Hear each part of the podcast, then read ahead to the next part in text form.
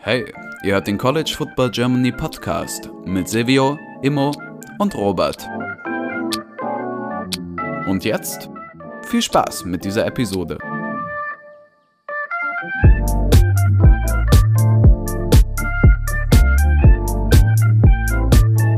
Herzlich willkommen zurück zu dieser neuen Folge des College Football Germany Podcasts. Mit dabei ist heute Silvio. Moin. Und ich, Robert. Wir gehen zu zweit über unsere Defensive Players to Watch. Ähm, Immo ist entschuldigt wegen Arbeitsbusiness und äh, Draft-Liturgie, genereller Draft-Liturgie. ähm, aber wir haben das, glaube ich, in der Vergangenheit ja auch immer so gemacht, dass wir beide das mal so gehandelt haben. Wie wir das machen, ich will noch mal den kleinen Disclaimer, wie wir uns mit dem Scouting von diesen Spielern sozusagen auseinandergesetzt haben, machen wir gleich. Aber erstmal, ihr habt es mitbekommen, weil es letzte Woche sozusagen auch omnipräsent auf unserem Podcast-Account war gerade ist March Madness, gerade ist Basketball so das größte Thema in der College-Welt. Ähm, ich habe mich im Grunde, glaube ich, Freitagabend äh, 17 Uhr hingesetzt und bin dann Sonntagabend aufgestanden, Sonntagnacht ins Bett gegangen und habe, also das war, ich hatte komplette äh, College Football Vibes eigentlich, so wie diese, wie man sich einfach hinsetzt und einfach schaut, wie einfach hier Oral Roberts einfach der Nummer 15 zieht, Ohio State rauskickt und wieder Wetten verliert oder auch nicht. Äh, es war, mein, mein Gehirn ist jetzt ein Basketball und es hat mich sehr an die Season erinnert. Wie ja, das, ja, das stimmt auf jeden Fall. War auf jeden Fall nice. Äh, man hat richtig, vor allem dieses, dieses Tourneeformat ist einfach so nice, wirklich. Weil es halt einfach nur dieses ein Spiel kannst du mal schlecht spielen und dann haut halt mal so ein Oral Roberts Ding raus. Oder ähm, Wer ist denn die Abilene Christian haut Texas raus? Also Loyola Chicago einfach wieder komplett random. Ja. Was soll man gegen Sister Jean machen? Man kann ja, genau. gegen. ja, also bei mir, aber bei mir geht's du mit deinen Wetten natürlich wieder sehr Glück gehabt, schickt mir dann permanent ja. irgendwelche Scheine, wo er aus 5,60 Euro gemacht hat. Ich freue mich aber sehr für ihn. Aber ich sag mal so, ich bin Samstag sehr, oder ich glaube Donnerstag sogar, oder von, keine Ahnung, sehr relativ früh noch, äh, hatte ich irgendwie, sag ich mal, ein Drittel meiner Bankroll auf UNC minus 1,5 in der ersten Runde und dann kommt einfach Wisconsin und ist so das beste Basketballteam aller Zeiten, was mich so ein bisschen abgefuckt hat. Ähm, ja, und am Ende kommt raus, dass UNC so eines der jüngsten Teams im dem Tournament ist und irgendwie Wisconsin im Durchschnitt so alt ist wie die Chicago Bulls. Äh, und das wäre vielleicht ein Indikator gewesen, wo man hätte wissen müssen, dass das schwierig, aber naja. Ja, ich meine, bei, bei North Carolina denkt man halt direkt immer irgendwie, dass die Basketball können. Ich meine, ja. ja. Das sind halt so Klassiker wie wenn man denkt immer, dass irgendwie Michigan, Texas ähm, und so halt die nicesten Teams sind. Äh, oder die besten Teams, weil sie es historisch waren. Mhm. Und deshalb judgt man dann immer einfach aus dem Ding hinaus, ohne irgendwie Ahnung zu haben, was ich keine Ahnung habe beim Basketball. Ja. Das ist bei mir, wenn ich Fußballwettscheine mache, dann denke ich, okay, Real Madrid muss doch saugut sein. Verkacken sie jedes Mal. Ja, und vom Bracket brauchen wir gar nicht anfangen zu sprechen. Ich starte sehr, sehr hot, weil, glaube ich, die ersten drei Spiele sogar mit dem Upset von Oral Roberts war sozusagen der einzige in der Tippgruppe, wo mhm. noch alles richtig war. Und danach ging es aber straight bergab. Ich habe wirklich äh, gerade auf dem letzten Platz und ich habe gerade geschaut, es gibt nicht viel Potenzial aufzuholen. Ja, äh, ich habe nur noch 580 Maximalpunkte. ich kann bei mein St. Bonaventure, mein Pick ist in der ersten Runde rausgefallen. Dann ich und vor allem es ging richtig gut los. Die ersten drei Spiele, da habe ich dir gesagt, habe ich dir sogar glaub, noch geschrieben, dass ich glaube, dass ich äh, Messias bin, ja. wenn es um sowas geht, weil ich hatte Colgate nämlich als einziger gepickt. Colgate war die ganze Zeit vorne und auf einmal verkacken die richtig gegen Arkansas. Und dann dachte, dann wusste ich, das geht ganz, ganz, ganz nach hinten los und dann habe ich so ungefähr alles verkackt, was man verkacken kann. Ich war auch lost in the upset source, wie man sagen würde, weil ich habe bei meinen Sportwetten habe ich auch jedes alles, was ich letzte Saison gelernt habe in unserem Gespräch mit Fabian Sommer, habe ich direkt aus dem Fenster geworfen und direkt irgendwelche Upset-Picks und dann nicht irgendwie sogar mit Spreads, sondern einfach Head-to-Head-Upsets in eine Kombi ja. und dann mich gewundert, warum das nicht gekommen ist. Ja, und da, das, der eine. Schein, den ich dir geschickt habe, wo ich gewonnen habe, habe hab ich tatsächlich so gewonnen. Ja, äh, UCL, äh, was war ich da? UCLA und ähm, Ohio. Stimmt. Habe ich da gepickt gehabt. Ja. tatsächlich. Und, und, ja, das war überraschend, dass ich da überhaupt was richtig gemacht habe. Und nach dieser, nach meiner UNC-Wette, die hat einfach komplett in die Hose gegangen, bis ich auch so nochmal bin ich auch nochmal in mich gegangen und gefragt, hat mir das eigentlich. Das Problem ist, wenn wir Podcaster sind, also, also das wissen vielleicht auch die Zuhörer nicht, wir, also ich vergesse jedes Mal, worüber wir eigentlich gerade geredet haben, wenn sobald die Aufnahme vorbei ist. ja. So das Problem ist, es könnte im Nachhinein auch sein, dass wir mit Torben einfach darüber geredet haben, dass UNC vielleicht gar nicht so gut ist und dass die Wahrscheinlichkeit hoch ist, dass Wisconsin gewinnt. Und ich aber, zack, von der Aufnahme vorbei, sofort gelöscht und sehe, warte mal, UNC minus 1,5, let's go. Und zack, ist ein Drittel weg. Ja. Schwierig. Das ist sehr, sehr schwierig. Ich habe ich hab viel zu viel reininterpretiert in die Sachen, die Torben gesagt hat. ab und zu. Ich dachte, dass da, ab und zu dachte ich, dass Torben unbedingt recht hat. Aber dann, dass, dass der auch bei dem Sachen falsch sein können, daran habe ich nicht gedacht. dass auch Torben nicht das perfekte Bracket hat, ist uns dann ja, später. Leider. Sagt Tennessee, ja. Stichwort Tennessee. Ja, Stichwort Tennessee. Na gut, ähm, und ja, also ich kann es tatsächlich nur jedem empfehlen. Für mich kam das Football-Feeling rüber. Also wer gerade nichts zu tun hat oder neben dem Tape-Grinden für einen Draft sozusagen noch ein bisschen Live-Sport braucht, ich, ich, empfehle das einfach nur, weil wie gesagt, das Turn dieser Tournament-Stil ist einfach sehr, sehr lustig. Und alles, wenn man dann noch auf Twitter und so nebenbei schaut, das ist einfach alles sehr, sehr lustig. Die ganzen Memes, die zu den Upsets kommen und so, das ist äh, absolut Top-Entertainment. Ähm, okay, kommen wir zum tatsächlichen Thema. Wir wollen heute über die Defensive Players to Watch sprechen. Und wie in den kommenden Jahren, hier direkt am Anfang der Disclaimer, wir sind nicht unter die, wir sind, wir sind nicht die Tape Grinder, wir äh, noch nicht vielleicht auch, keine Ahnung, aber seit den letzten drei Jahren machen wir es immer so. Wir schauen viel College Football, kennen viele Spieler und schauen, wer in den Draft geht und erzählen euch dann nochmal, oder nicht erzählen euch dann nochmal, sondern erklären, schauen nochmal so Re Revue passierend, ah, das war ein Spieler, der ist mir noch im Gedächtnis geblieben, weil der halt so gut im College gespielt hat. Und ich bin dann, gehe dann immer so vor, dass ich dann sozusagen so ein bisschen die Draft-Profile mir anschaue und sage, schaue, was so der Konsensus ist bei den, bei den äh, Scouts, um da so ein bisschen was rauszuholen und sonst, äh, ja, sozusagen Auswahlprozess aus. Das waren Spieler, die mich im College beeindruckt haben und dann äh, Recherche, was der Draft, äh, ja, der Draft-Kosmos-Konsensus ist auf den Spieler. Das ist so meine Recherchearbeit dazu. Äh, gehst du also auch ähnlich vor, Silvio, dass du sozusagen aus dem Gedächtnis noch hast, ah, die haben, die gefallen mir im College und dann sozusagen ergänzend schauen, wie die Draft-Experten sagen? Ja, genau. Also ich bin da nicht der Typ, der dann irgendwie selber noch das Tape anwirft. Oh, sorry. ähm, da geht's wieder ich muss aufpassen mit meinem Mikrofon. Ähm, einfach weil ich da viel zu wenig Ahnung davon habe. Und vor allem, wenn ich mir dann so Berichte durchlese und dann denke ich immer, ja, ja, klar, aber wenn ich das selber anschaue, würde ich sowas niemals sehen. Deshalb vertraue ich da immer dann irgendwie auf den, wie du sagst, aus dem Konsensus. Ja. Ähm, okay, äh, dann darfst du, Silvio, tatsächlich auch heute anfangen und den ersten Spieler to watch raushauen. Okay, äh, mein erster Spieler ist Christian Barmer, Defensive Tackle von Bama. Ähm, ja, den meisten vermutlich durchs, wenn er, wenn er nicht bekannt ist, dann vermutlich ein bisschen durchs National Championship Game. Das vergangene, da war er nämlich Defensive MVP. Ähm, großer Typ, 1,96 groß, 141 Kilo schwer. Ähm, definitiv ein, ein bulliger Typ. Ähm, ist erst Red, Redshirt Sophomore, also das erste Jahr, wo er in Draft gehen kann. Ähm, hat sich direkt für den Draft entschieden. Ähm, hat den 2020 ähm, 8-6 und das ja nur in dieser, ich weiß nicht, 6 oder 8, ich bin mir gerade gar nicht mehr sicher. Also egal, beides äh, imposante Zahlen, vor allem als Defensive Tackle. Sorry.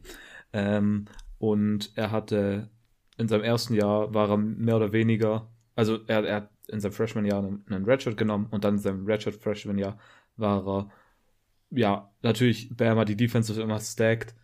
Dann war er so ein, ich weiß nicht richtig, wie man es nennen soll, aber mehr, mehr halt so ein Ersatzspieler, der in bestimmten Situationen reingekommen ist. Ähm, relativ aggressiv äh, Pass-Rusher, ähm, der häufig in Double Teams geraten ist und da auch so ein bisschen tatsächlich geschwächelt hat, dass er die nicht ganz so stark ähm, überwunden hat. Er ist aber relativ schnell, was den ersten Schritt angeht, also dieses First Step Quickness, ähm, wodurch er vielleicht da immer natürlich noch einen, einen Vorteil hat. Ähm, er hat relativ viele Pass Rush Moves und die Technik sei auch ähm, eins seiner besten Tools. Und er ist, obwohl, wenn man an einen Spieler denkt, der 1,96 groß ist und 140 Kilo schwer ist, dann denkt man sofort an einen Bulldozer, der einfach sich durchrusht ohne Technik. Aber das sei er nicht. Eher Technik über Bulldozer, habe ich mir jetzt mal aufgeschrieben. Ähm, er war immer relativ gut in großen Spielen, zum Beispiel im National Championship Game. Die Frage bei ihm ist jedoch, ob er Power hat oder Kraft hat, die seiner Körpermasse gerecht wird. Also das ist so ein bisschen niedriger, als man es haben will. Und obwohl er diese First Step Quickness hat, ähm, ist er, wenn es ums die Run-Verteidigung geht, nicht allzu stark. Also vor allem in der, in der Passverteidigung ist er sehr gut. Ähm, ein Theme, was immer wieder natürlich bei Defensive Linern auftritt, ist die Frage um das Pad-Level. Und das sei, meinen viele Experten, too high. Aber das kann ich nicht wirklich einschätzen. Ähm, Finde ich ein sehr, sehr interessantes Spiel. Ich glaube, als ich das letzte Mal geschaut habe, hatten viele ihn sogar in den Top 20, manche sogar noch höher. Ähm, ziemlich interessanter Mann. Ja, ja, ja. Christian Palmer, sehr interessant. Ähm, ich, Silvio startet mit den Big Boys, ich starte im Defensive Backfield und arbeite, arbeite mich dann vielleicht so ein bisschen weiter nach vorne.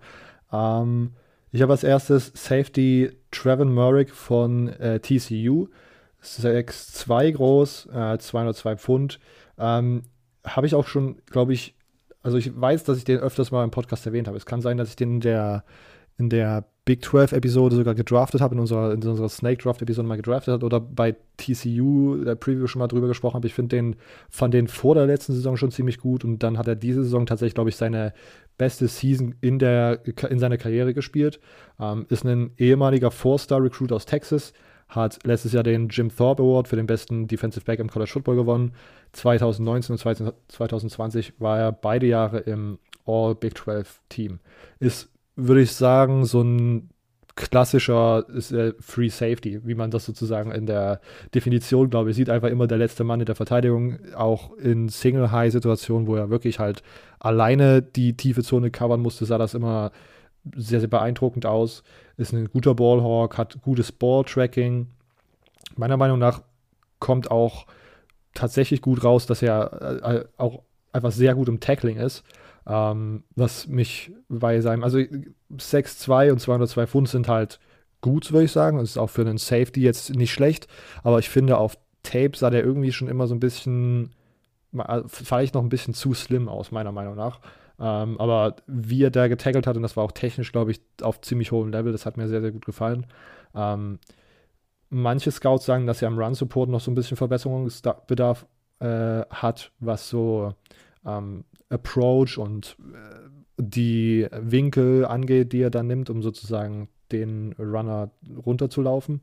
Äh, in Man-Coverage ist er aber äh, ist er gut, aber anfällig bei so Double Moves, sich, der wird er relativ, ja, noch relativ häufig so ein bisschen äh, gesnackt, sage ich mal. Aber ich glaube, das ist auch was, was man gut noch abtrainieren kann oder gut antrainieren kann, diese besseren äh, Recognition bei Man Coverage.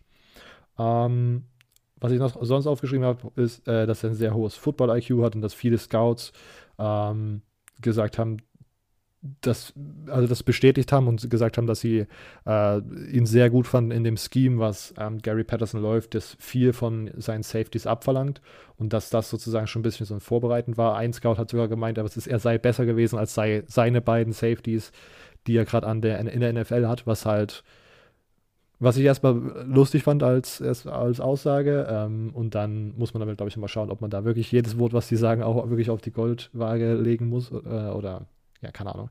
Das, ja, ich habe dann nochmal recherchiert und ich fand den immer, ich fand ihn irgendwie gut, aber hätte ihn jetzt nicht so als wirklich ein Top-Prospect beschrieben, weil gefühlt dann trotzdem irgendwie, ich weiß nicht so richtig, was es war, aber ich glaube, dieser Frame hat mir dann trotzdem auf Tape, ist er jetzt nicht so rausgekommen und hat mich jetzt nicht so an einen NFL-Body-Type erinnert. Und wie gesagt, ich bin kein NFL-Experte und so, aber dass er dann tatsächlich so der beste, als, als bester Safety in dieser Draft-Class gilt, fand ich ein bisschen äh, interessant. Vielleicht sagt das auch, auch was über die Draft-Class-Tiefe bei Safeties aus, da bin ich zu, zu überfragt, aber ähm, er gefällt mir gut. Ob ich jetzt wirklich halt, ja, keine Ahnung, so First Round mäßig weiß ich immer noch nicht so richtig, aber äh, ich habe gelesen, dass es viele Leute gibt, die ihn so als First Round Grade haben. Also ähm, Trovin Morrick von TCU äh, fand ich zumindest über seine College-Karriere sehr, sehr faszinierend und sehr, sehr gut. Ja, sehr, sehr interessanter Mann. Ich meine, normalerweise Jim Thorpe Award wäre er ja immer groß mit dabei. Das stimmt. Von daher, ja, relativ interessanter Mann. Ähm, ja, ich habe nochmal einen Big Boy, dann baue ich die gleich, gleich ab. Und zwar Carlos Basham, Defensive End, beziehungsweise Edge von Wake Forest. Ähm, ich habe den, wo der mir gefallen hat, war tatsächlich in dem Bowl-Game gegen Michigan State. Jetzt nicht in diesem Jahr, sondern im vergangenen Jahr davor, 2019, Pinstripe Bowl. Ähm, da hat er den einzigen Sack im Spiel von, von Wake Forest.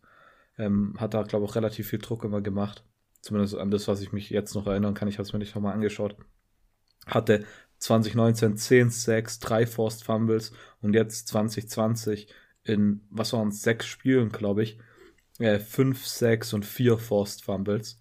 Also in der Sache relativ ähm, produktiv. Er ist schon Redshirt Senior, also auch schon ein bisschen ein älterer. Ähm, er verteidigt sehr, sehr gut gegen den Run auch. Ähm, wenn man jetzt einen sieht, der 15 Sacks über die letzten zwei Jahre hat, dann könnte man sofort denken, dass er irgendwie nur Pass Rush machen kann, aber er kann auch gut gegen den Lauf verteidigen. Die Frage bei ihm ist ein bisschen, ob er körpertechnisch ähm, von seinen Körpermaßen ähm, passender, wirklich passend für einen Edge ist. Ähm, einige Experten vermuten, dass er bei offensichtlichen Passing Downs äh, oder pa Passversuchen eher Inside gehen könnte. Ähm, ist also vielfältig einsetzbar, was natürlich auch ein, ein Plus sein könnte. Er hat einen hohen Football-IQ, wird ihm nachgesagt. Also er weiß immer ziemlich gut, was man machen kann und hat eine ziemlich gute Awareness.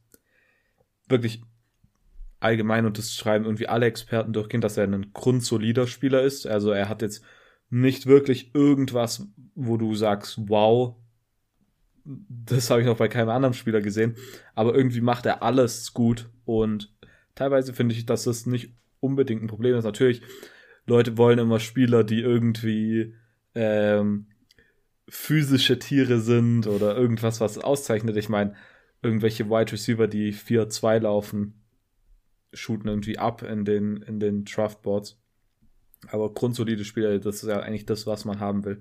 Ein Spieler, der irgendwie alles gut machen kann und vielleicht die ein oder andere Sache sogar sehr gut. Ähm, auch er hat, ähnlich wie bei Christian Baumer, eher so Technik über Power, nenne ich es mal. Also wirklich eher gute Pass-Rush-Moves. Auch bei ihm war die Frage über das Pad-Level.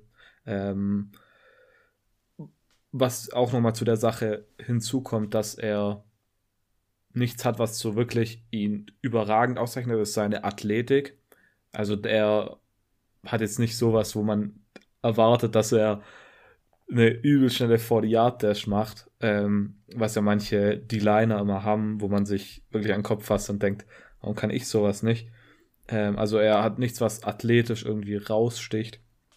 Auch, ähm, auch bewegungstechnisch, also nicht nur jetzt 40-Yard-Dash.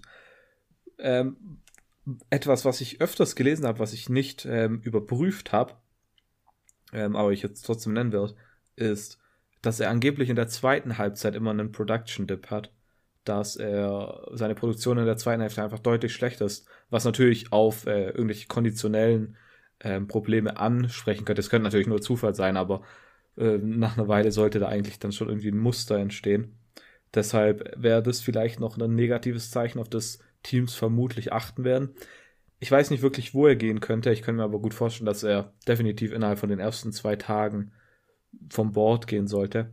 Ähm, könnte natürlich für Teams ähm, interessant sein, die ähm, einfach ein bisschen Tiefe bauen wollen, die ähm, auch eine, eine vielleicht jüngere Teams, die dann einen College-Spieler reinholen wollen, der schon mehr Erfahrung hat. Ich meine, ähm, die Erfahrung und der Unterschied an Erfahrung zwischen Carlos Basham und Christian Barmore, Redshirt Sophomore gegen Redshirt Senior, das ist ja schon mal zwei Jahre mindestens. Also, ähm, das ist glaube ich, auch noch eine Sache, die vielleicht eher positiv sein könnte. Ich meine, beim Basketball ist ja so, wenn wir schon heute mal über das Basketball gesprochen haben, da geht es ja überhaupt nicht. Ich meine, ich glaube, da haben wir auch mit, ähm, mit Torben in der ersten Folge drüber geredet, dass so Seniors schon relativ tief fallen, einfach nur weil sie schon 23 oder so sind und halt nicht mehr 19 oder so wie die Freshmen, die in den Draft gehen können. Aber ich glaube nicht, dass das allzu der riesige, äh, allzu das riesige Problem im, im Football ist, aber da kann ich auch falsch liegen. Wie alt ist er? Ähm, ich schätze mal, dass er 23 ist. Ach so, ja. Aber ich war, bin mir gerade nicht ganz sicher. Ja, ich glaube, ich habe also, ich habe das auch schon mal gehört, dass das sozusagen ein Kriterium sein kann, aber ich glaube, das ist nur so bei wirklich 25 oder drüber, so dass es da irgendwie schwierig wird. Und das ist ja wirklich auch der Ausnahmefall, wo man sagt. Ja, ja okay. das war doch vor ein paar Jahren mit dem Tackle von Utah, Garrett Bowles, glaube ich, der ja. damals von Ding, ich glaube, der war 25 oder so. Ich, äh, er ist 23, er ist 19, also er wird im Dezember 24. Okay. Ja, gut, ich glaube, da, da wäre ich noch nicht, ich glaube, keine Ahnung, da glaube ich, würde meine äh, nicht fachmännische Kenntnis würde sagen, das, das ist noch nicht so krass ausschlaggebend. Ja, ich meine, damals, als ich Madden gespielt habe, habe ich immer nur Spieler gedraftet, die 21 oder 20 waren, weil Klar. ich dachte, dass 23 schon uralt sei. Klar. Aber, und langsam bin ich selber fast 23, da merkt man dann, dass man immer noch, oh nee. Du könntest immer noch ein NRI-Spieler sein. Ja, genau, ich könnte immer noch gedraftet werden. ja. ja, das war's zu Karl Special. Ähm, ich mache weiter mit meinen DBs. Ich habe schon gesehen, ich bin DB-heavy. Das liegt wahrscheinlich an, an meiner eigenen Veranlagung. Ähm, ich gehe als erstes zu Thomas Graham Jr., äh, Cornerback von Oregon. Ist 5'10 groß und 195 Pfund schwer. Ist ein ehemaliger Four-Star-Cornerback aus Kalifornien, ähm, ein ESPN Top 150 Corner, äh, Recruit äh, und war der Nummer 6 Corner seiner Recruiting Class. Ähm, hat tatsächlich auch seiner, seit seiner Freshman-Saison bei Oregon gestartet, äh, hat aber jetzt in seiner Senior-Season 2020 sein Opt-out gezogen und ist dann nur zum Senior Bowl gegangen und hat sich das, den Rest des Jahres auf den NFL-Draft vorbereitet. Ähm, ich würde sagen, was, was bei Thomas Graham Jr. mir einfällt, ist, dass Technik, dass die Technik größer ist als sein genereller Speed. Er ist auch wieder auf diesem Short Area Quickness, würde ich sagen, ist er auch wieder sehr gut dabei. Ähm, manchmal ist da trotzdem bei den, bei so Routen, bei Receiver-Routen, die so einen extremen Break haben, ist da trotzdem ein bisschen viel Space da. Ähm, aber sonst ist es generell zu sagen, dass er da wirklich äh, Short Area Quickness sehr gut ist. Ähm, ist ein sehr starker Tackler, egal ob es irgendwie so ein Solo-Tackle oder irgendwie so ein Downhill oder gegen den Run ist. Er ist da wirklich, also das wirklich, ich finde Quarterbacks, die sehr gut tackeln können, ist immer schon mal für mich persönlich eine Augenweite und ich glaube auch für die NFL immer eine ziemlich, äh, ein ziemlich guter Pluspunkt, wenn Cornerbacks sicher tackeln können. Ähm, generell auch so ein mega physischer Corner kann auch mal einen Lineman mit irgendeinem so ähm, äh, Submarine-Move rausnehmen, wenn es da irgendwie um die, darum geht, eine Edge zu setzen bei einem Run. Ähm, und sonst auch sehr, sehr starkes Timing äh, und äh, für auf den Ball und generell guten Ballskills gegen den Ball. Also ähm, auch da äh, sehr, sehr interessanter Prospekt. Ich äh, die Senior Bowl Performance habe ich auch nochmal recherchiert. Da waren einige tatsächlich überrascht, dass er, dass das so noch immer noch so gut aussah und da ist er nochmal so ein bisschen auf die Landkarte gekommen.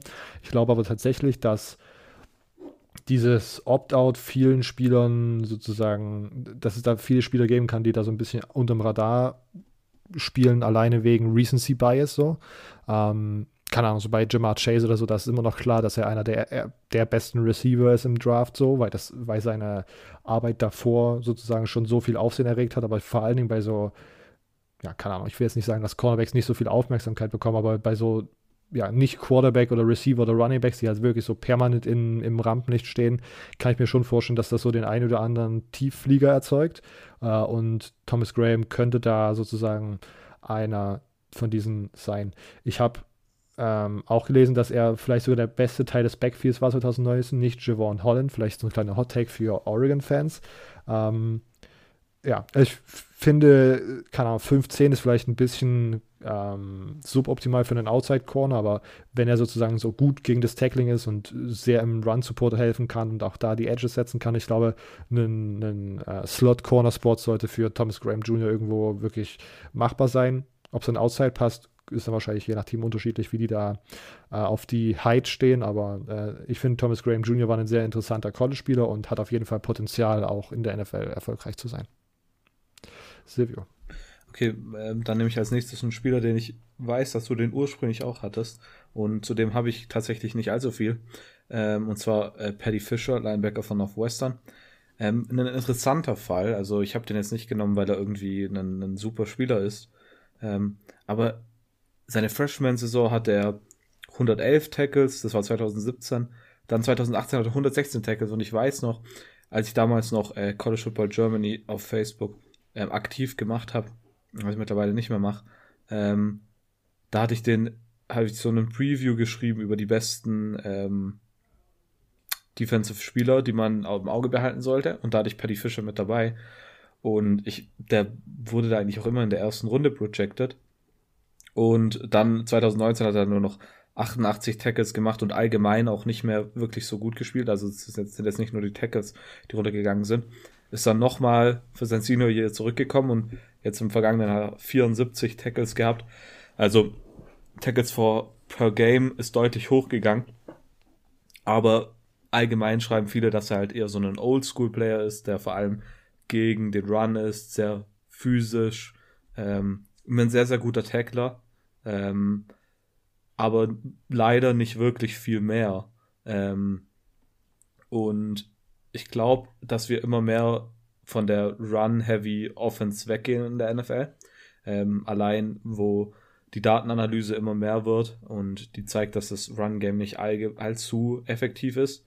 Ähm, da sind solche Spieler dann halt eher, glaube ich, schlechter aufgehoben. Ähm, aber er könnte tatsächlich für mich so ein Low-Risk, High-Reward-Guy sein, der vermutlich fällt und man weiß, okay, der hatte Talent oder hat Talent, aber konnte es irgendwie nicht beweisen. Und wenn man irgendwie denkt, dass man ähm, ihn irgendwie gut einsetzen kann, dann könnte der definitiv ein, ein guter Kandidat für einen sein.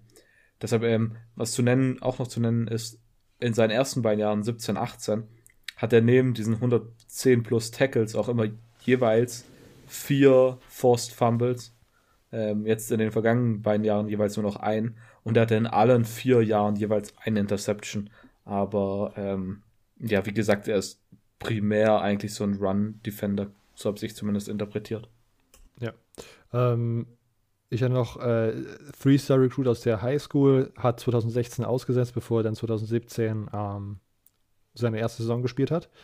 Ähm, und was mich so ein bisschen was ich interessant finde, und das halt deswegen habe ich ihn auch aufgeschrieben, ist, er hat scheinbar sein Ceiling relativ früh so erreicht. So. Und das war dann seine zweite Saison, wo er halt sozusagen wirklich seine beste Performance hatte. Seine erste Saison sehr gut vorgelegt, seine zweite Saison vielleicht statistisch sogar so ein bisschen zurückgegangen, aber skillmäßig sah das da meiner Meinung nach einfach sehr, sehr gut aus. Ähm, und Jan war 2019 ja dieses Jahr, wo auch Northwestern dann auf einmal so mega weird einfach letzter in der Big Ten West wurde und einfach super schlecht gespielt hat auf beiden Seiten des Balls, was halt so ein bisschen unerklärlich irgendwie war. Ähm, kann, das kann man natürlich mit reinrechnen, aber auch das, was du gesagt hast, dass er sozusagen ein bestimmter Spielertyp ist, der ähm, so speziell für irgendwelche Anti-Run-Sets sozusagen gebraucht wird. Und wenn man an die NFL schaut und das, was ich noch mitbekomme, ist, es geht, wie gesagt, nicht mehr um den wir brauchen jetzt Spieler, die den Run verteidigen, sondern es geht eigentlich, ist den äh, NFL-Teams lieber, wenn sie Linebacker haben, die halt äh, möglichst viel auf dem Platz stehen können und gegen den Lauf verteidigen können und äh, zur Not auch mal irgendwie in Zone droppen können und man einfach athletische Beasts auf jeder Position hat, um möglichst flexibel zu sein. Und da in dieses, keine Ahnung, diese Vorlage passt Patty Fischer nicht so richtig rein, weil der ist nicht super athletisch, halt einfach eine Tackle-Maschine. Ähm, und ja, da ist die Sache. Ich glaube, wahrscheinlich wird er droppen, vielleicht wird er auch äh, undrafted, keine Ahnung, wie, wie sehr das, ne? Aber wenn man einen Defensive Scheme hat, wo man sozusagen so eine sehr spezielle Rolle besetzen möchte und dafür auch noch einen Rosterplatz aufgeben möchte, ist das auf jeden Fall ein Guy, der für diese bestimmte Rolle sehr gut ist. Aber im breiten Schema, so habe ich das auch ausgelesen, halt für die heutige NFL irgendwie nicht mehr so richtig passt. Ja, ja, so, so habe ich es auch interpretiert. Und er hat natürlich jetzt Northwestern äh, Academics mit so. Ihm wird es danach hoffentlich nicht schlecht gehen, so, aber ähm. Wenigstens etwas. Genau, genau. Ähm, dann mache ich noch mein, mache ich weiter mit meinem zweiten Cornerback.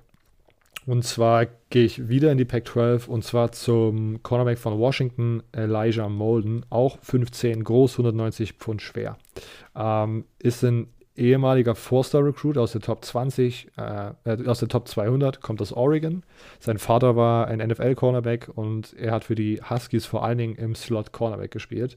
Ist ein sehr, sehr guter Athlet. Äh, vielleicht ein bisschen undersized, auch 5'10 wieder, ähm, aber sonst ähnlich wie ähm, der Kollege äh, von Oregon, Thomas Graham Jr., auch wieder ein sehr, sehr begnadeter Tackler. Ähm, super stark im Run-Game, sehr gute Instinkte und Technik in Coverage. Äh, ich habe da hab gelesen und habe mich auch daran erinnert und dann nochmal so ein bisschen Videorecherche gemacht. Ganz oft die Situation gewesen, dass er sozusagen mit seiner absurden Technik und seinen, seiner, seiner Spiel-Awareness ähm, Quarterbacks dazu irgendwie überzeugt hat, sozusagen den von ihm gecoverten Receiver anzuwerfen und am Ende hat er dann einen super Play draus gemacht und entweder eine Interception geholt oder einen starken Pass-Breakup gehabt. Ähm, das finde ich sehr, sehr interessant. Also super gute Instinkte und Technik. Ähm, kein Elite Speed habe ich mir hier aufgeschrieben, war das, äh, war am Ende das Fazit bei den, bei den Experten. Aber das Gesamtpaket sollte trotzdem reichen, um in der NFL zu überzeugen. Hat in seiner ganzen Karriere tatsächlich auch nur zwei Touchdowns in Coverage zugelassen. Das war 2019, diese zwei Stück. Und sonst äh, ja, zwei Seasons gespielt, ohne jeweils einen Touchdown auf, aufzugeben. Äh, war ein PFF All-American, das finde ich auch immer ganz interessant. Die Nerds stehen auf ihn sozusagen. ähm, ja, und sonst habe ich nochmal noch mal, äh, betont, starke Play Recognition Skills. Äh, bei einem Scouting Report stand irgendwie Legendary Level of Football Character, was ich eine sehr lustige Analyse fand irgendwie. Ähm, und sonst auch nochmal super starke Man Coverage und konnte könnte aber äh, gegen große, fangsichere Receiver im Contest, äh, in, bei Contested Catches Probleme bekommen, was halt, halt einfach daran liegt, dass er nur 15 groß ist. Aber da er so ein super Athlet ist, glaube ich, dass man da, dass er da den Großteil dieser Probleme umgehen kann, weil er halt so ein guter Athlet ist und da auch, glaube ich, eigentlich nicht große Probleme bekommen sollte. Aber natürlich ist es eine Möglichkeit, dass man mit, five, äh, mit 15 halt so ein bisschen heißt ist gegen diese NFL- Receiver. Ähm, Elijah Moden habe ich jetzt gesehen, jetzt nicht einer der Top 5 Quarterbacks, aber vielleicht so eher so Mid-Round-Pick. aber also ich fand ihn im College sehr, sehr gut. Er hat, ist auch letztes Jahr bei einem Washington-Team für mich herausgestochen, was eher so ein bisschen meh war. Ähm, Elijah Moden fand ich seine ganze, Saison, äh, seine ganze Karriere sehr interessant als Cornerback bei Washington und ja, bin gespannt, wie es in der NFL weitergeht. Alles klar. Dann nehme ich jetzt auch mal einen, einen Defensive Back, und zwar meinen einzigen Defensive Back, und zwar Iferto Melifonwu von ähm, Syracuse. Cornerback, vielleicht Safety, keine Ahnung. Ähm, Name kennt man vielleicht, sein Bruder war ein ehemaliger Second-Round-Pick von, ähm, von den Raiders. Ich glaube, er war, hat damals aber bei Yukon gespielt und ja. hat damals bei, beim, beim ähm, Combine komplett halt rasiert, weil er auch genau wie hier sein Bruder riesengroßes 1,91. Und ich habe, das ist eine der einzigen Sachen, warum ich ihn überhaupt genommen habe. Sorry. Ähm, ich habe nämlich irgendwie so einen so eine Vorliebe für so riesige Cornerbacks. Ich weiß nicht warum. ich finde, das sieht immer so nice aus. Ähm, deshalb finde ich das aber, wenn, wenn die so, vor allem auch als Safety, ähm, keine Ahnung, ich weiß, habe keine Ahnung warum, aber finde es auf jeden Fall immer witzig. Ähm, er kann durch seine Größe denkt man, dass er eigentlich auch physischer spielen könnte, was definitiv der Fall ist. Er kann nämlich auch sehr gut gegen den Lauf verteidigen. Ähm, und bei mir ist immer so, wenn ich denke, Cornerback, die sehr, sehr gut gegen den Lauf verteidigen können, körperlich eher größer sind, da denke ich sofort immer, dass sie einen Move auch zum Safety machen können. Spezifisch habe ich dazu jetzt nichts gefunden, aber ich kann es mir trotzdem vorstellen. Ähm, physischerer Spieler kann nämlich auch Press Coverage machen. Ähm, die meisten Experten sagen jedoch, dass er vermutlich eher in der Zone Coverage ähm, zu Hause sein wird, wo er seine Größe und seine, ja, seine, seine, ich weiß nicht, seine Länge, eher seine Körperlänge ähm, perfekt nutzen kann, um, um zu covern. Ähm, manche sagen jedoch, dass er vielleicht ein bisschen äh, zu viel auf seine Körpergröße tatsächlich setzt, dass ähm, wenn er mal hinterherhängt in der Coverage, dass er dass es denkt, ja, okay, das ist nicht so schlimm, weil ich habe ja immer noch meine Körpergröße, wo ich mehr abwehren kann. Aber wenn man allgemein die Coverage Skills noch ein bisschen besser macht, dann ist es noch mal besser, weil dann hat man immer noch die Größe und man ist näher an den Spielern dran. Deshalb, ja. Die Frage ist auch, ähm, wie gut sind seine Ball-Skills tatsächlich? Ähm, auch noch so ein bisschen ein Fragezeichen. Ein anderes Fragezeichen ist sein Football-IQ, also wie schnell erkennt er irgendwas. Ähm, natürlich als Cornerback meiner Meinung nach sehr, sehr wichtig, dann ein Football-IQ zu haben. Man muss irgendwie den, den Quarterback richtig lesen und natürlich auch äh, die Route Anticipation von einem Receiver. Ähm, sonst, sonst hilft dir der die 20 Zentimeter Körpergröße, die du mehr hast, auch nicht mal, wenn der dich halt irgendwie gefühlt 50 Meter abhängt, weil man nach rechts geht und der Ding geht halt nach links. Ähm, aber er ist trotzdem relativ schnell. Also ähm, ich glaube tatsächlich, dass er wie sein Bruder ähm, eventuell das Combine halt komplett zerstören könnte. Oder das, das Combine war doch noch nicht, gell? Ich glaube, das Combine findet dieses Jahr auch nicht statt, weil okay. wegen Corona und es gibt ah, nur so okay, Pro stimmt, Days. stimmt, so. ja, stimmt, da habe ich was gelesen. Ähm, dann, ich weiß nicht, ob, ob äh, Syracuse schon Pro Day hatte, aber ich könnte mir vorstellen, dass der da auf jeden Fall ein paar Sachen macht, die relativ impressive sind. Aber da habe ich jetzt leider gar nicht mehr geschaut, das tut mir, tut mir leid. Ähm, ja. Ja, äh, das ist, glaube ich, auch so ein Spieler, wo viele Leute wegen der Athletik direkt wieder äh, direkt zugreifen möchten. Und ich habe auch schon gehört, dass da die ein oder andere, die ein oder anderen Experten haben sich schon die Lippen geleckt, als sie das Tape gesehen haben. ja, so, sorry, ich habe gerade kurz Besuch gehabt. ähm, ja, definitiv ein relativ interessanter Spieler. Vor allem, ich weiß nicht, das, es gibt halt immer bei Draft so die, die Spieler, die bei Pro Day und Combine komplett übertreiben und dann denkt man, oh. Und ich glaube, sein Bruder war so einer, der dann irgendwie doch so lala war. Ja. Ähm, ich glaube, der ist mittlerweile sogar bei den 49ers. Ähm, deshalb bin auf jeden Fall mal inter interessant äh, und äh, ich bin gespannt, wann, wann und wohin der geht. Wo wir jetzt gerade schon über Draftpositionen und so gesprochen haben, ist bei Paddy Fischer, das hat mich so ein bisschen erinnert an letztes Jahr, als ich bei den Offensive Players to Watch an, über AJ Dillon gesprochen habe, diesen äh, Boston College Running Back, der für mich auch so ein bisschen sein Ceiling irgendwie erreicht hat und so vom Typ her eigentlich gar nicht mehr in die NFL passt, weil wenn man Running Backs braucht, dann auch wieder welche, die halt in jeder Situation auf dem Feld stehen können. Und AJ Dillon für mich immer so ein Typ war, der einfach nur durch die Mitte geht. Und auf einmal wird er dann doch zweite Runde irgendwie von den Packers gedraftet, wo es dann auf einmal auch ja, so übelst. Aber das war doch ein riesiger Skandal, oder? Ja, wo jeder sich Ahnung. dachte, die wo sind doch erste Runde mit Quarterback gegangen, oder? Genau, genau. Und zweite Runde Running Back. Und Aaron Rodgers denkt sich, kein einziger Receiver für mich. Und auch Skandal war aber auch nur so für alle, die nicht Packers-Fans, weil das war dann auch so, wo die Packers-Fans sich das so ganz, ganz also sich ganz, ganz weird als unsympathischste Gruppe auf Twitter ja. irgendwie geoutet haben. Ja, nee, ist ja wohl nichts Neues, dass die Packer-Fans unsympathisch oh, sind. ja. Jetzt kommt hier der Bears Ultra auf einmal raus. ja, genau. ja, ähm, dann komme ich zu meinem vorletzten Spieler. Und wenn wir sozusagen uns von hinten nach vorne arbeiten, komme ich jetzt zu Jeremiah, Jeremiah Owosu Karamoa. Ähm, auch hier vielleicht bisschen, ja, es ist einer der besten Spieler, glaube ich, in der Defensive dieses Jahr. Ähm, Micah Parsons natürlich so der non, das Nonplusultra, glaube ich, bei den Draft Guys, aber ich habe diese Saison, glaube ich, nochmal so richtig Jeremiah Owosu Koromoa schätzen gelernt, weil was der da wirklich in der Notre Dame Defense für Chaos kreiert hat, das war, das hat mir ein paar schöne Abende beschert hier äh, auf der Couch.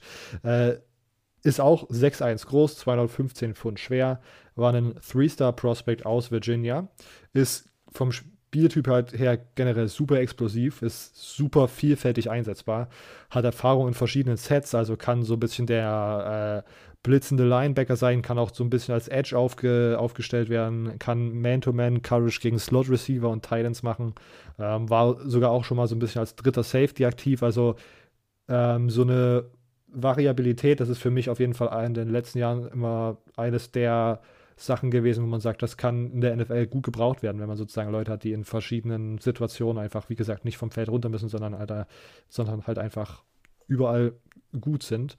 Ähm, Stach, wie gesagt, für mich super oft aus der Notre Dame Defense raus, weil er auch nochmal mit einem ganz anderen Speed und mit so einem ganz anderen Spielinstinkt irgendwie permanent äh, operiert hat hatte, wie gesagt, kranke Instinkte, um Big Plays zu kreieren. Ich erinnere mich nur noch immer wieder an das erste Clemson-Spiel zurück, wo er halt wirklich, ich glaube sogar so ein Fumble Recovery und also einen Forced Fumble und dann nochmal zusätzlich irgendwie so ein Fumble Recovery für einen Touchdown. Das war wirklich einer seiner krankesten, äh, einer seiner krankesten Masterclasses, die er da abgehalten hat.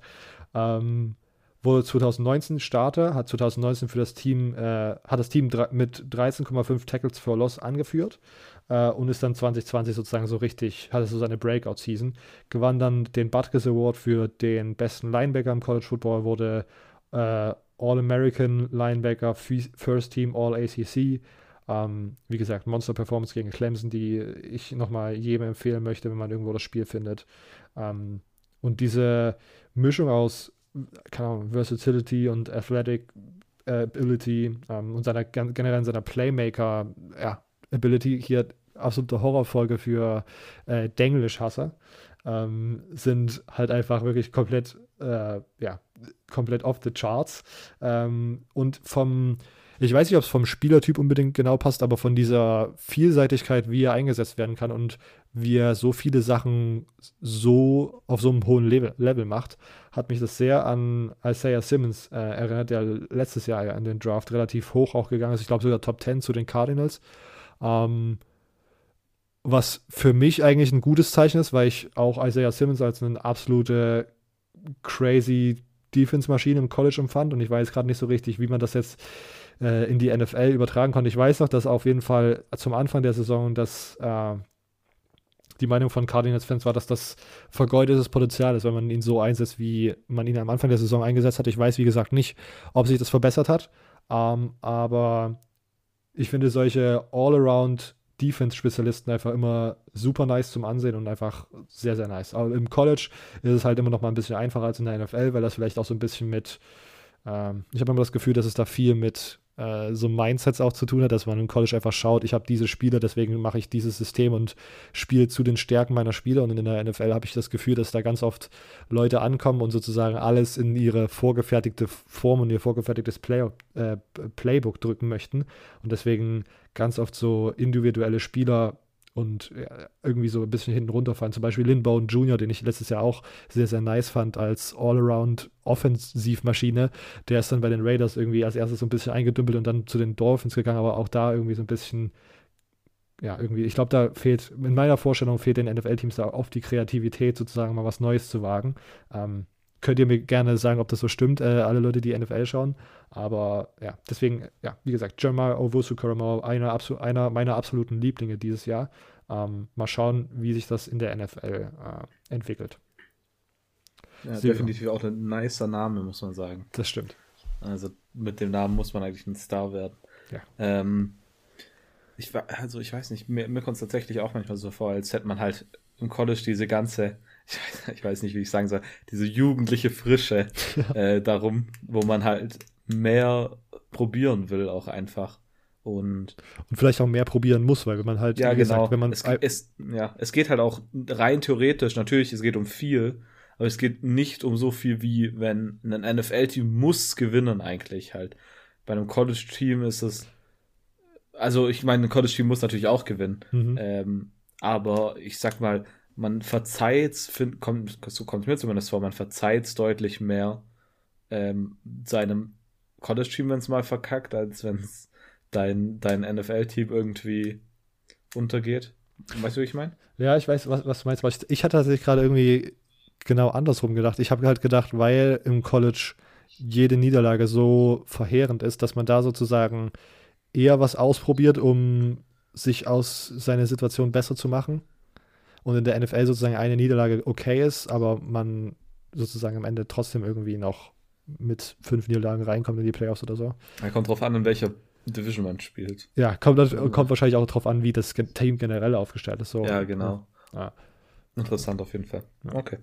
Gut, äh, dann mache ich noch meinen letzten Spieler und dann, Robert, du meintest vorhin schon im Vor Vorgespräch, dass du aus Protest keinen Florida Guy nimmst, ja. weil, die, weil die Defense so beschissen gewesen sei.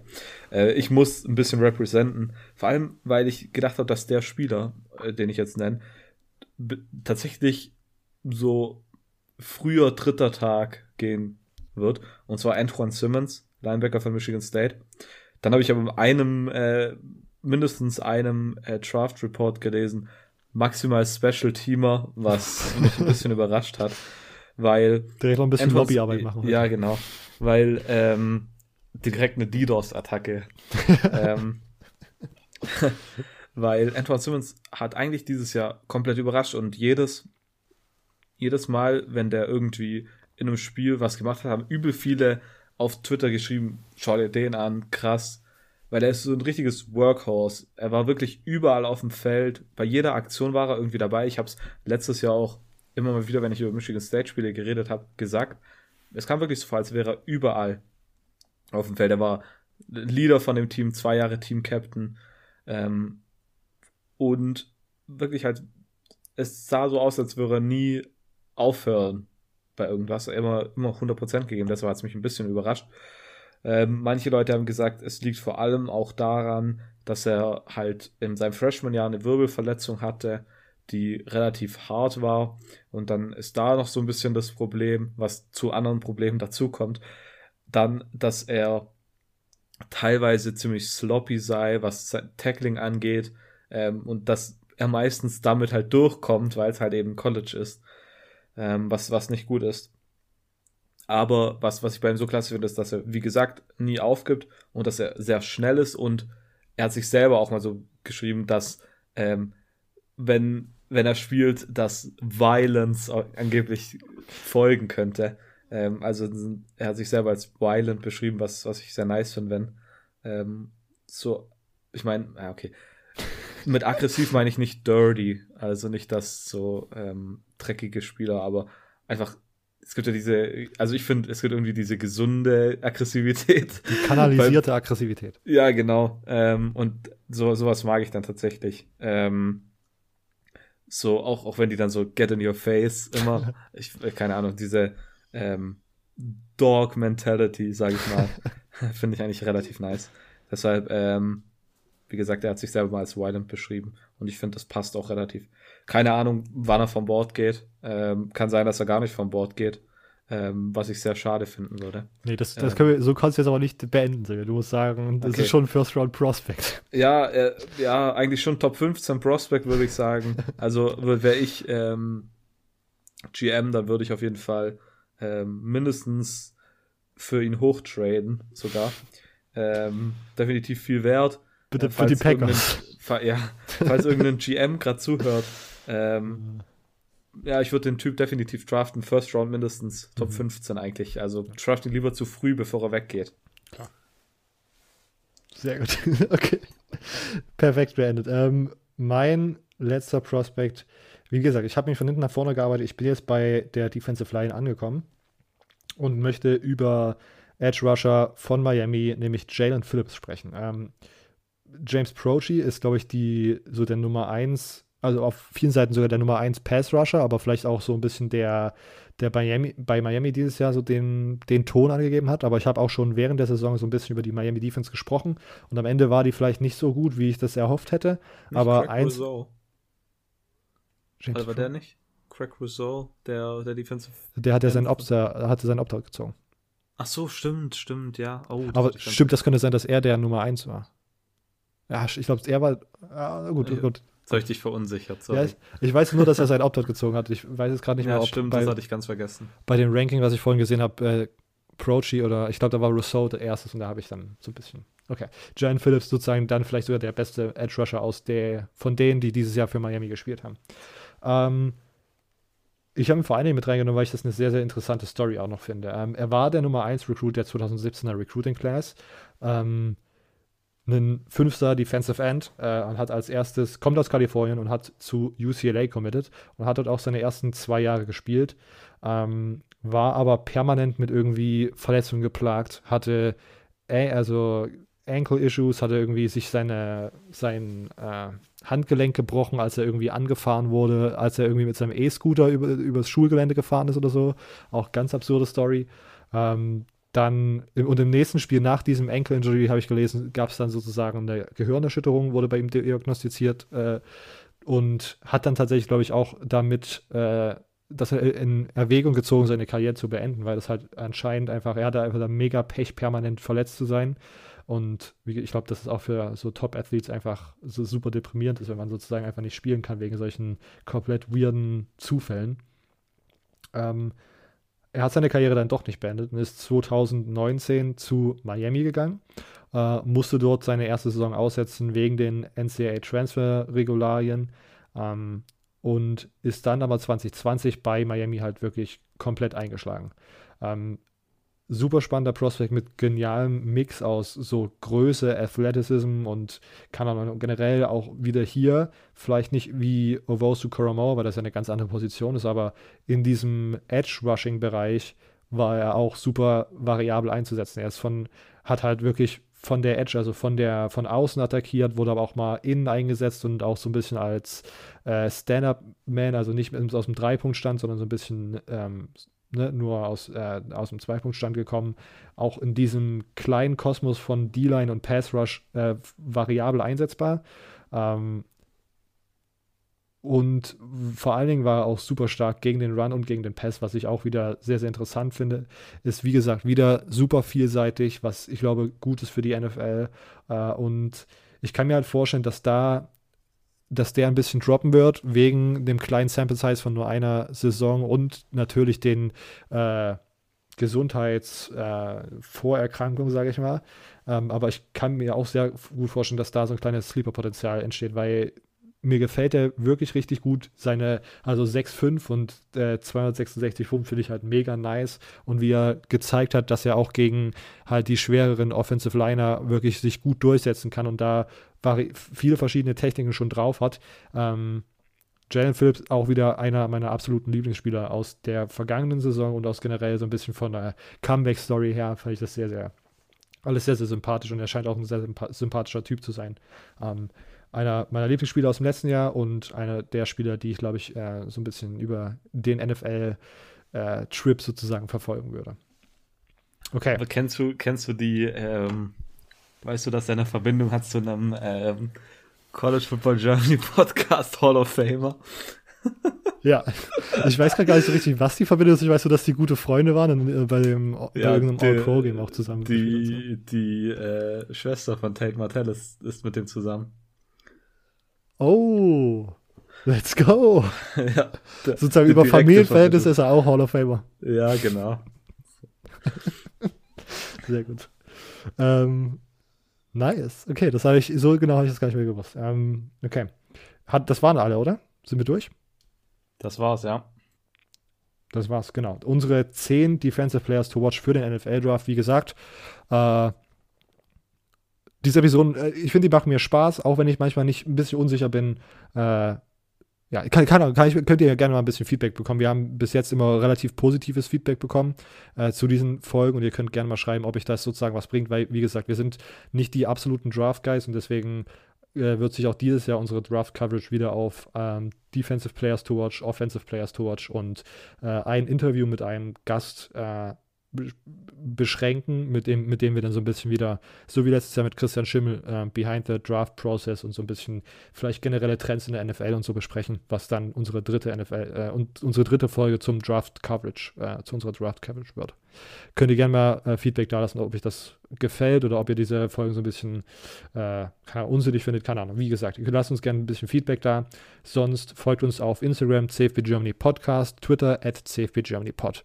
Äh, auf der Website findet ihr alle Infos, wie ihr uns unterstützen könnt. Ihr könnt auch immer noch äh, heute, wenn die Episode rauskommt, am Mittwoch für die CFB Germany Podcast Awards 2021 voten. Ähm, da ist der Link in der Episodenbeschreibung verlinkt oder äh, auch bei unseren Social Media Accounts. Ich glaube, also auf jeden Fall bei Instagram äh, verlinkt. Da könnt ihr gerne nochmal abstimmen. Genau, das war's. Ihr hört euch uns dann nächste Woche wieder. Bis dahin. Ciao.